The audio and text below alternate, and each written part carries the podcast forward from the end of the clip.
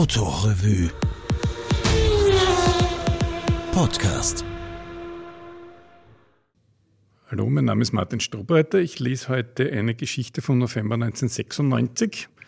Also schon kurz rechnen, 26 Jahre und ein bisschen was alt. Ich war damals mit dem Fotografen Kurt Pinter bei einem Autocrash-Renntag, in, war irgendwo in Niederösterreich, glaube ich, kann mich jetzt nicht mehr genau erinnern, da irgendwo bei Neunkirchen. Und wenn man die Fotos eben nicht sieht im Podcast, muss ich da ein bisschen was zur Einstimmung sagen, dass man sieht, wie alt das Ganze schon ist. Also die Autos, die da fahren, waren damals so wahrscheinlich 10 bis 20 Jahre alt. Man sieht 1er Golfs und 1er Passat und einen relativ neuen Opel Astra. Viele VW-Käfer, die dann alle sagen, wirklich schrulligen Käfig hinten dran haben, der den Motor schützt beim Autocrash, was ja wichtig ist. Das Reglement verrät, dass die Autos alle einen Käfig haben müssen, also das war dringend nötig. Man hat alle Glasteile, die beim Autocrash zu Buch gehen können, entfernen müssen. Also Scheiben gab es keine, nur, nur Gitter unterschiedlicher Dichte. Und für Käfigfahrende und hinten dran, manche haben Leitschienen auf der Seite, das, die die Unfallsicherheit erhöhen. Das Reglement hat es damals natürlich nicht im Internet gegeben, sondern man hat ein Briefwahl schicken müssen den Dachverband der Autocrash-Vereine Österreichs, wenn ich das Kürzel da jetzt richtig übersetze, an Postfach 35 1217 Wien. Also man erkennt, das ist schon etwas länger her. Bei den Autos war es doch so, dass das eigentlich viele Wracks waren, schwer erkennbar nach ein paar Rennen Autocrash schwer umgebaut am Anfang. Ähm, Regelmauerrost hat man eigentlich nicht so genau gesucht am Anfang, also bei der technischen Abnahme.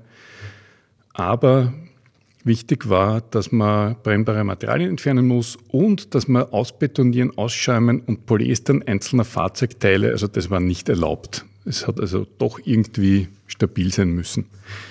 Bei den Fahrern, und das war jetzt relativ korrekt gegendert, es hat ein paar Fahrerinnen gegeben, aber das meiste waren Männer, war es halt wichtig, dass man einen Führerschein hat. Das hat man dann irgendwann noch kontrolliert und dass man medizinisch unbedenklich dort stehen muss. Und die Fahrtüchtigkeit hat vorhanden sein müssen. Und der, der das kontrolliert hat, war ein Gendarm im Dienst. Also er war außer Dienst, aber ein damals aktiver Gendarm, der auch im Notfall dann das Blasorall eingesetzt hat, wenn er den Verdacht gehabt hat, jemand wäre alkoholisiert. Nenngeld pro Rennen 300 Schilling, also umrechnen nach so langer Zeit ist natürlich sinnlos, aber es klingt echt drollig. Nachdem ich vermute, es gibt jetzt ein paar Bilder vor Ihren Augen, lese ich los. Es liebe der Sport.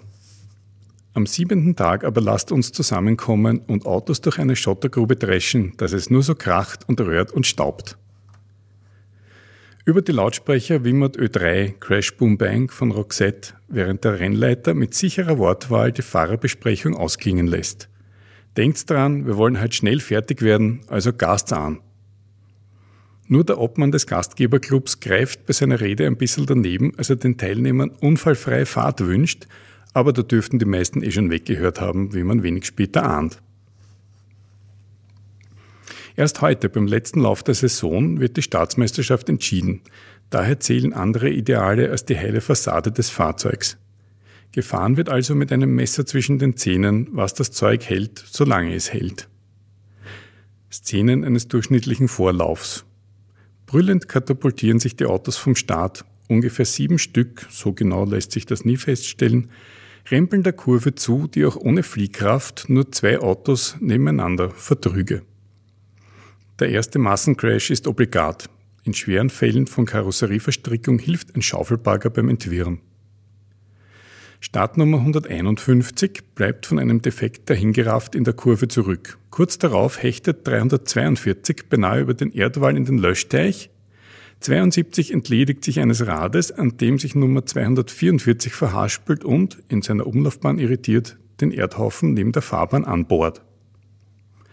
114 bleibt mit einem Defekt liegen, was Nummer 85 im Eifer der Kurve nicht rechtzeitig bemerkt. Die Diskussion mit dem Streckenposten, der vor dem defekten Fahrzeug nicht rechtzeitig warnen konnte, bedient sich eines feinen Sortiments von Ausdrücken. Nur der Fahrer von 342 zur Erinnerung, das ist der am Ufer des Löschteichs, nimmt seinen Abgang locker. Kleiner Fahrfehler. Die Aufräumarbeiten nach dem Lauf dauern diesmal etwas länger. Autocrash ist ein Teamsport. Nennungen werden nur akzeptiert, wenn der Fahrer einem Club angehört, was die besten Voraussetzungen für Auftritt und Kampf im Rudel bietet. Man lackiert die Autos gleich, trägt gleiche Overalls und hat lautstarke, gebündelt auftretende Fans dabei. Man rottet sich im Fahrerlager zusammen und schmückt den Verein mit einem martialischen Namen. MSC Helldrivers, PF Red Crashers, MSC Steinfeld Bulldozers beispielsweise. Der stärkste Vorteil des Clublebens aber lässt sich auf der Rennstrecke ausspielen. Bandenbildung zum Abblocken der Gegner. Um einem Clubkollegen zu helfen, lassen sich die Abgeschlagenen ein bisschen Zeit, bis der führende Rivale zum Überrunden ansetzt. Dann wird er mit einem gezielten Rempler von der Strecke gebirnt. Derlei sorgt natürlich für punktuelle Aufregung im Publikum. An der Artikulation können die einzelnen Erregungsherde als Anhänger des Gewatschten Empörung oder als Fans des Watschenden heller Jubel identifiziert werden. Aus weiter Entfernung klingt das ungefähr gleich, dann müssen Gesichtsausdrücke und Gesichtsfarben zur Unterscheidung herhalten. Obwohl sich die Werbung für Autocrash in wenigen Plakaten im Einzugsgebiet der Rennstrecke erschöpft, sickern bei jedem Rennen 800 bis 2000 Zuschauer in die umliegenden Wiesen. Die Wiener Austria bringt auch nicht mehr zusammen, und zum Rallycross, das er in den 70er Jahren zu den Königsdisziplinen heimischer Sonntagsbeschäftigung zählte, kommt bestenfalls die Hälfte. Das lässt ungefähr den Schluss zu, dass Autocrasher doppelt so große Familien haben wie Rallycrosser, denn das Publikum besteht im Wesentlichen aus den Angehörigen der Fahrer, also den Clubmitgliedern der Crashclubs und den Stammgästen. Und die Zuschauer sind es, die Autocrash am Leben erhalten, denn Sponsoren sind rar und gerade so spendabel, dass es für wenige handgepinselte Firmennamen am Auto reicht. Gefahren wird in zwei Klassen, die ihre eigenen Vorläufe und Finale austragen und nur im Fahrerlager aufeinandertreffen. Die harten sind Crash-Spezialfahrzeuge, also vergitterte Burgen aus Gerüststahl, die bei einem Crash kaum mit der Schweißnaht zucken. Als Rohmaterial muss alles herhalten, was irgendwie zusammenpasst, von der Käferbodenplatte bis zur Autobusachse. Mit der liegt man oft gar nicht so falsch, denn manche Crash-Spezialfahrzeuge wiegen bis zu zwei Tonnen. Und sie überzeichnen die Burgenhaftigkeit zu Karikaturen der Unerschütterlichkeit. Helmut Egner beispielsweise sitzt in aussichtsturm gleicher Position über der Hinterachse und wird ob seines Fahrzeugs von Publikum und Streckenposten gleichermaßen geliebt. Der Spitzname Lokomotive ist sicher ebenso haltbar wie das Auto selbst. Die Weichen stellen die Klasse der seriennahen Fahrzeuge, freilich durch einen Käfig verstärkt, aber außen verwundbar. Daher sind die Typen auch nur zu Beginn der Saison zweifelsfrei zu identifizieren und wer seinen Weichen über mehrere Saisonen prügeln will, braucht die sensible Hand des Improvisationsgenies und die Unerbittlichkeit eines Schwerarbeiters. Ein passender Beruf bringt zusätzliches Kapital in diese Bemühungen. Den Heimvorteil sozusagen teilen sich Gebrauchtwagenhändler, Schrottplatzbesitzer und Mechaniker, nicht notwendigerweise aber Spengler. Dafür reicht ein wenig Talent am Vorschlaghammer. Während bei den selbstgebauten Harten die Technik in unverwundbare Zonen hineinkonstruiert wird, muss sie bei den Weichen teilweise aus den Knautschzonen evakuiert werden. Besonders die verletzlichen Kühler werden gerne hinter dem Fahrersitz montiert und durch lange Rohre mit dem Kühlkreislauf verbunden, was dem Innenraum den Charme eines Gemeindebaukellers verleiht. Verwundbarste Stelle der Autocrash-Fahrzeuge bleiben die Reifen. Ein gezielter Rempler in die Felge des Gegners führt zum Batschen trotz gummiverstärkter Reifenflanke. Natürlich gibt der Verwundete deshalb nicht auf und sein verzweifeltes Eiern ins Ziel weckt alle Sympathie für den Unbeugsamen und Verzweifelten. Und die Leidensfähigkeit erreicht gerade bei den Weichen die Dimensionen von Tragödien. Ein Audi 100 wird von den Watschen auf knapp vier Meter zusammengestaucht und fährt noch immer. Auch der verwische Rocco schert sich nicht darum, dass ihn Gegner und Rennstrecke zur Banane gebogen haben. Wer gerade nicht fährt, durch den Schotter rempelt, Schürfwunden aufs entschlossenste ins Blech gebrannt kriegt oder ein paar Flurschäden ins Geläuf malt, pflegt also die Wunden seiner letzten Läufe. Die brauchbarsten Werkzeuge dazu sind Vorschlaghammer und 20 Tonnen Presse. Auch das Autogenschweißgerät kühlt selten aus. Eigentlich wird mehr gehämmert als geschraubt, verbogene Vorderachsen werden amputiert und gegen weniger verhärmte Exemplare getauscht weghängende Teile gepflückt, Aufhängungen geschweißt und die Achsmanschetten danach mit Mineralwasser gelöscht. Edmund Sandy ist ein souveräner Platzsprecher und als solcher schon seit Jahren ein Denkmal seiner selbst. Unermüdlich sitzt er am Dach eines gestrandeten Autobusses, dem Rennbüro, behält dank seiner rundenzählenden Sekretärinnen unbeirrbar die Übersicht und übersetzt den Zuschauern das Durcheinander auf der Rennstrecke.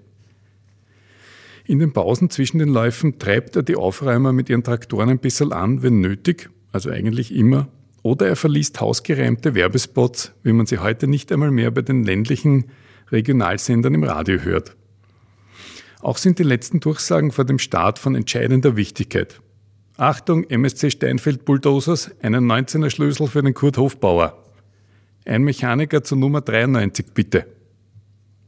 Und etwas später, der gesteigerten Hektik des Finallaufs angepasst, ein Vorderrad für 341 bringen bitte. Überhaupt die Fahrer. Nicht nur Junge sind am Start, die rotzigen und frechen mit den frischen Führerscheinen und noch frischeren Ambitionen, sondern auch Herren im besten Alter, wie man so sagt. Und der älteste ist überhaupt schon 72.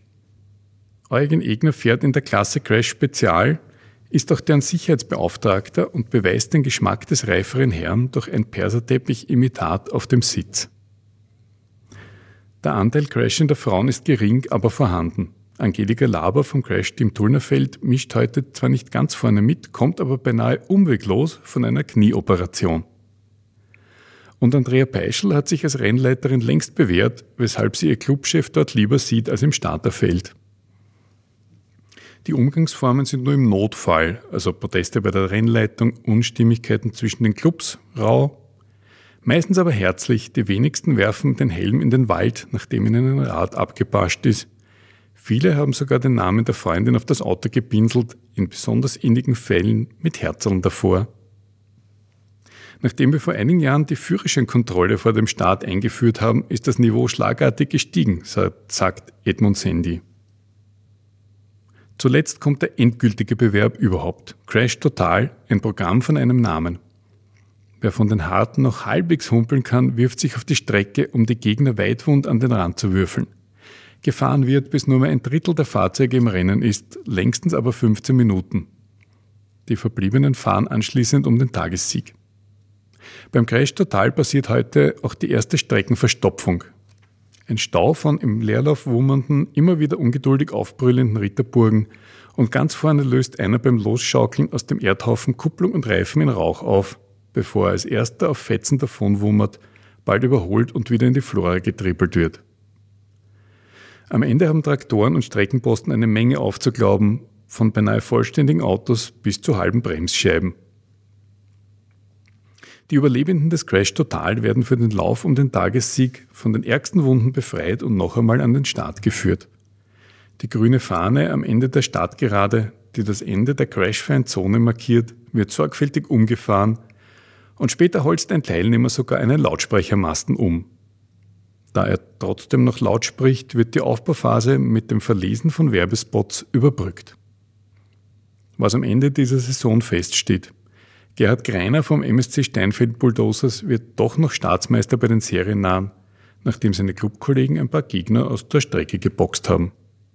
Karrieren werden beendet, die Fahrzeuge gleich über den Lautsprecher angeboten. Drei Autos sind zu verkaufen, meine Damen und Herren, um 8000 Schilling. Das klingt eher nach Material für den Bastelkeller, aber man will ja auch im Winter was haben von seinem Sport. Autocrash hat es offensichtlich sehr gut geschafft, in seiner Nische zu überleben. Also es gibt es nach wie vor, hoffentlich genauso unbekümmert wie damals. Saisonstart ist der 30. April in Grafenbach in Niederösterreich, vielleicht eh genau dort, wo der Kurt und ich damals waren, 1996. Danke fürs Zuhören.